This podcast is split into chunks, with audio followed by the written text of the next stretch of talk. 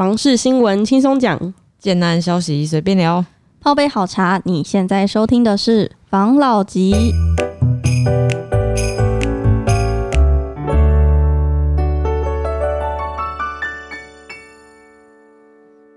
关心你的房事幸福，我是房老吉，我是大院子，我是茶汤会。好，我们今天来到 A 林口区 A 七、A 八、A 九的这一个这一个附近。那大家都知道啊，最近这个地方呢，可能是因为有些地区的利多啊，然后有一点点炒作，所以案子蛮多的。那有很多很多是针对首购推出来的案子，就是首购族群。对，那在首购族群呢，可能一开始买房子，一定对家里有很多的想象跟期望，会想要自己规划自己的家里。没错，没错。那在大家在规划自己的家里面，可能会有两种方式可以进行。第一种是我可能找室内设计师，然后我去针对家里的格局啊量好，然后做系统柜。嗯，对，这个比较安全，但是也比较制式一点点。变化性比较没有到那么高，没有错。那嗯，是不是有另外一个方式，就是我们可能自己选自己喜欢的家具，根据自己的品味去做出自己想要的一个居家的空间跟氛围？嗯，这也是一个不错的选择。所以今天我们就来到了这个呃一个非常有品味的家具店，叫做柏林爱家。爱家。没错。那我们今天要来邀请我们的店长进行一个小小的聊天访问。好，店长你好，你好，我是 Elsa。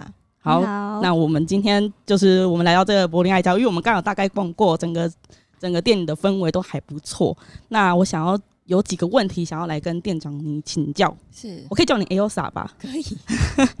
好，Elsa，我想问你是怎么开始就是开始成为家具商的？这个契机是什么？就是为什么会想要去呃经营家具的这样子的一个产业呢？嗯，其实。我虽然是才刚进入这个行业，但是这个是我自己从小梦想就想要做的事情。哦，是一种兴趣。对，嗯嗯、呃，也不算，应该是说我们从来不知道怎么开始去做这一件事情。嗯，过去家里面的期待就是希望我们可以有一份稳定的工作嘛，嗯、当老师啊，或者是在医院上班啊，嫁给医生啊之类的。嗯、但是。呃，虽然那是真的是一份很稳定的工作，可是并不是我自己心目中最想要做的事情。但是因为过去家里面并不是做生意的，嗯，所以没有机会去接触怎么样去销售一个产品，尤其是自己想要卖的东西。嗯，我们从小可能就是一直幻想说，呃，自己的房间呢就要像公主一样啊。哦，可是我们。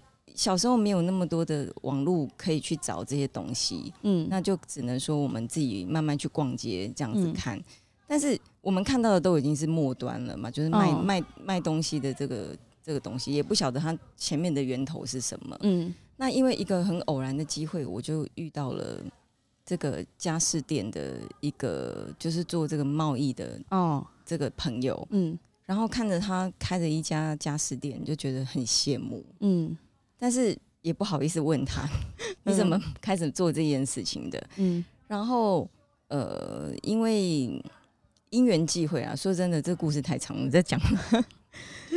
所以他就问我愿不愿意来学习这个行业，嗯，然后开始做这件事情。嗯，那其实我在医院已经做了二十五年了。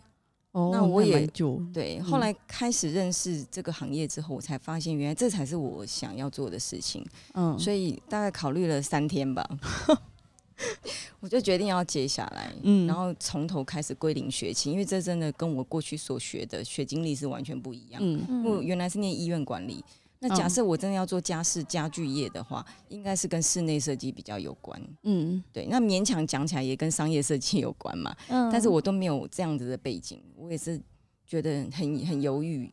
但是我还是最近最后决定要接下来去完成这件事情，因为不开始就永远都不会开始。嗯，哦，这句话很好诶、欸。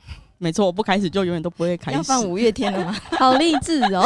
对啊，那你开始做家具的这一个产业之后，你的生活有没有什么改变？因为就你刚刚说的，它应该跟你原本的生活有蛮大的差异。那因为我刚才看到很多人来店里哦，那是不是遇到的人啊，然后每天的一些日常都会开始变得不太一样呢？说真的，落差很大。因为以前我身边就是医生、护士，然后就是跟医疗有关药师这样子。嗯。嗯那这些人他们行事比较严谨，嗯，说说真的，然后自从我开了店之后，大家想象的就是当老板娘的日子，就是可能每天睡到七晚八晚。嗯，对，应该大把大家一般想象都是这样。结果开始接店后，我的工时比以前还长。这是老板心酸吗？也许很多人会觉得，嗯，变得很不一样，然后开始觉得辛苦，嗯、但是我反而觉得很开心，因为虽然我的时间变长了，可是我的内心比从前踏实。哦，因为过去我们领薪水做事情，这毕竟不是你你的职业。嗯，他他上班下班虽然时间很短，就八小时，一天不过八小时，还有年休假可以休。嗯，那当了老板之后，你等于二十四小时你都得做你的事情。嗯，对，但是他还是让我很快乐的。嗯，你把它当做一个就是梦，完成梦想啊，跟一个使命的感觉。对，对，而且。嗯而且我以前我们在工作的时候，我并没有办法把我工作的事情交给我的孩子们。嗯，可是我现在开始做生意了，嗯，我就会有机会让他们接触什么叫做生意。哦，今天要怎么样去一步一步的完成自己的梦想？还有重点是怎么探索自己想要的是什么？嗯，对。那你刚才这样讲嘛，就是嗯，你这些这个已经是你完成梦想的一件一个一个一个前进的一个步伐了。那现在对于你的这个家，你现在这个家具店啊，你有什么就是哦、呃，就比如说你经营的一些理念啊，然后你的想法啊，他的精神啊，你会怎么跟你的顾客进行对话？因为我店里面几乎是以乡村风为主嘛，乡、嗯、村风格怀怀旧复古、嗯嗯、这样。一开始的时候，其实连我自己本身对于复古的东西也。不太能接受乡村风，我们能够理解，嗯，可是复古我就有点犹豫了。可是当我踏进这家店的时候，我来接触这边的顾客，我发现他们对于这样子的东西反而很能够接受。一个东西新兴的、很新的东西，他可能不见得会喜欢。可是如果说把它刷旧了之后，他就会觉得这种风格跟他的家里比较搭，嗯，然后他就会特别喜欢。那那来我们这边的客人还蛮多的，嗯，那我想问一下，就是因为你刚刚有说我们就是店里的家具比较都是怀旧啊，然后乡村风，因为我觉得有点像是美女与野兽的那种感觉，嗯、就是其实东西是真的很不一样，不是在那种外面 IKEA 看到的。对，那这样子的话，你在这边的，就是会来这边买的客户大概都是什么样子类型的人啊？可以跟我们分享一下。目前我说真的还没有开始做宣传，嗯，对，所以其实来的人是路过的客人。嗯，然后他们走进来有抱着一种挖宝的心态哦，对，所以他看到了以后，他下次再来，他就更知道自己心里要要买什么。嗯，然后可能上网上看 FB，好，我也不是行销的高手啦，所以有很多东西我是没有放的很完整。嗯，但是他看了 FB 之后，有的他就会是去慢慢看那些照片有没有什么他想要的东西，然后就会在网络上面问。嗯，对，那我就会渐渐知道他们的品味是什么，那什么东西比较好卖。哦，这样，嗯，对，所以在挑货的这个过程当中，我也是，其实我觉得都是客人在教我，嗯，所以是有点像是跟客户一起去挑选的感觉吗？对对对，那他们有时候会告诉我，哎、欸，我想要什么样的东西，嗯，那我就会很认真的想要去帮他找，即使他可能随便讲讲，嗯，对，那我就会想要去帮他找，哎、欸，我会我也会问他，你你家里的风格是什么样子？你可以给我看照片吗？那看了照片之后，我就会有一个灵感，知道说要帮他挑选什么样的东西。那下次我在挑货的时候，我就会特别帮他留意。哦，对，我是慢慢这样子跟客人建立关系，因为毕竟我们开的是店面，不是网络。嗯，那我以前在网络上买东西，我觉得最讨厌的就是他其实你问了他一个问题之后，他没有回应。哦，不然就是可能机器人在跟你回答。哦，对，我也是 不喜欢这种感觉，我超讨厌这种感觉。嗯，所以我等到我自己在做这件事情之后，我每次都是告诉我自己说，我一定要给客人有什么回应。嗯，对，那这也就是开店的目的嘛，因为开店不像网络，它没有一个互动。嗯，对，那开店至少他来，他可以跟你聊很多的东西，有时候甚至我们会聊到彼此的生活了。嗯，就像现在有那么多的客人在外面，大家都变成朋友了。嗯，对呀、啊，来的客人的那种形态样貌大概是什么样子？因为我看你的。因为刚刚有说嘛，你的家具都很特别，他们是不是有什么小文青啊，或是可能穿着比较雅痞呀，是设计师啊，还是等等的，是不是会有这样子类型的呃客户群呢？会有特别不一样吗？就是穿着会特别不一样吗？有，有几类的人，嗯、他们我最常看到就是第一个就是设计师，嗯，他的室内风设计风格可能偏乡村风一点的，哦，对，好，那再来就是有一些嗯妈妈。嗯，他平常很喜欢逛这种店，嗯，可是小孩要上课，所以他们就是小孩子送完小孩上学之后，中间有一个空档，他们就可以慢慢的来逛。来这边逛街的客人，嗯、尤其是妈妈，她不喜欢带小孩。哦，对，她会觉得她想要有一个安静的自己的时间。嗯嗯，对，因为我们家具都蛮特别嘛，我想知道你是怎么样去挑。挑这些家具，就是你的自己的品味。你是常常翻杂志吗？还是会去上网去看一些就是家具家具摆饰的一些网站吗？还是什么样子的方法呢？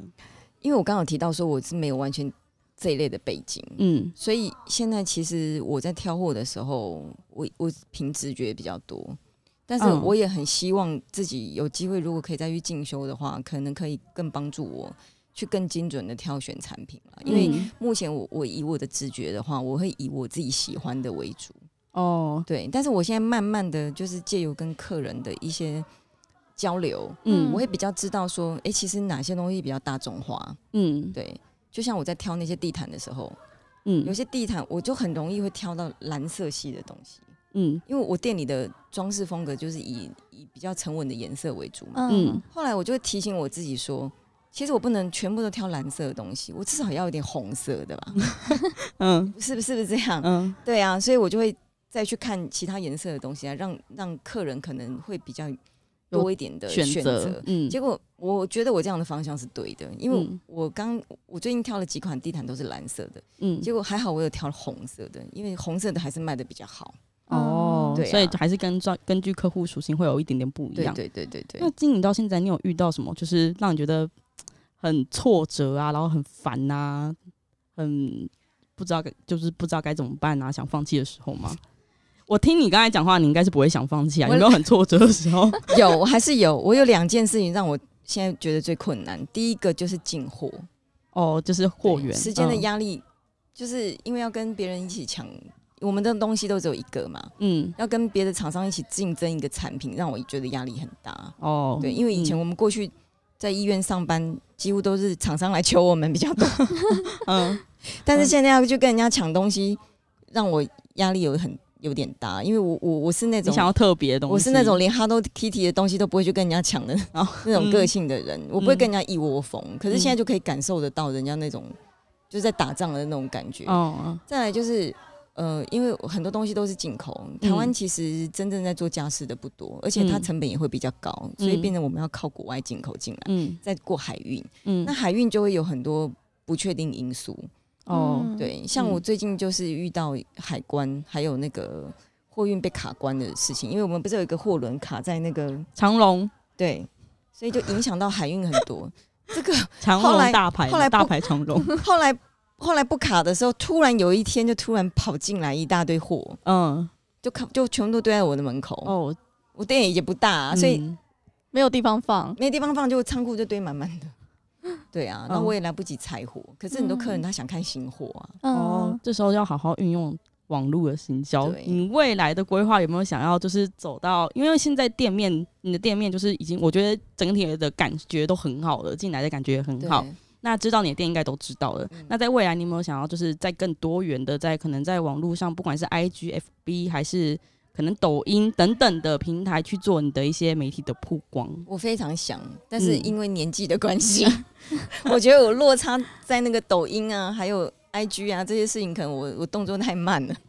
所以我现在很需要有人可以帮忙我做这一块，嗯，但是我跟小朋友讲我想要去做抖音的时候，他们都吓到不行，真的哦？他们是怎么样吓？他说他没办法想象我去唱那个抖音，可以跟小朋友说抖音有很多方法，不一定要唱歌，可以他可能以为你要跳手势舞吧？对，但是我就在想，是不是我年纪已经跟不上这个时代了？但我很愿意学习啊。OK，我们希望我们未来有机会可以继续在我们的这个频道帮你曝光你的 FB 跟 IG。谢谢你，谢谢。好，那我们今天访问就到这边哦。谢谢。OK，对了，如果你也是林口区的朋友，最最近准备交屋装潢的话，想要把家里装点的更有品味，也欢迎来到我们柏林爱家，地址是新北市林口区忠孝一路七十八巷二号，电话是零二二六零九。八八零七，好，谢谢大家收听房老吉，拜。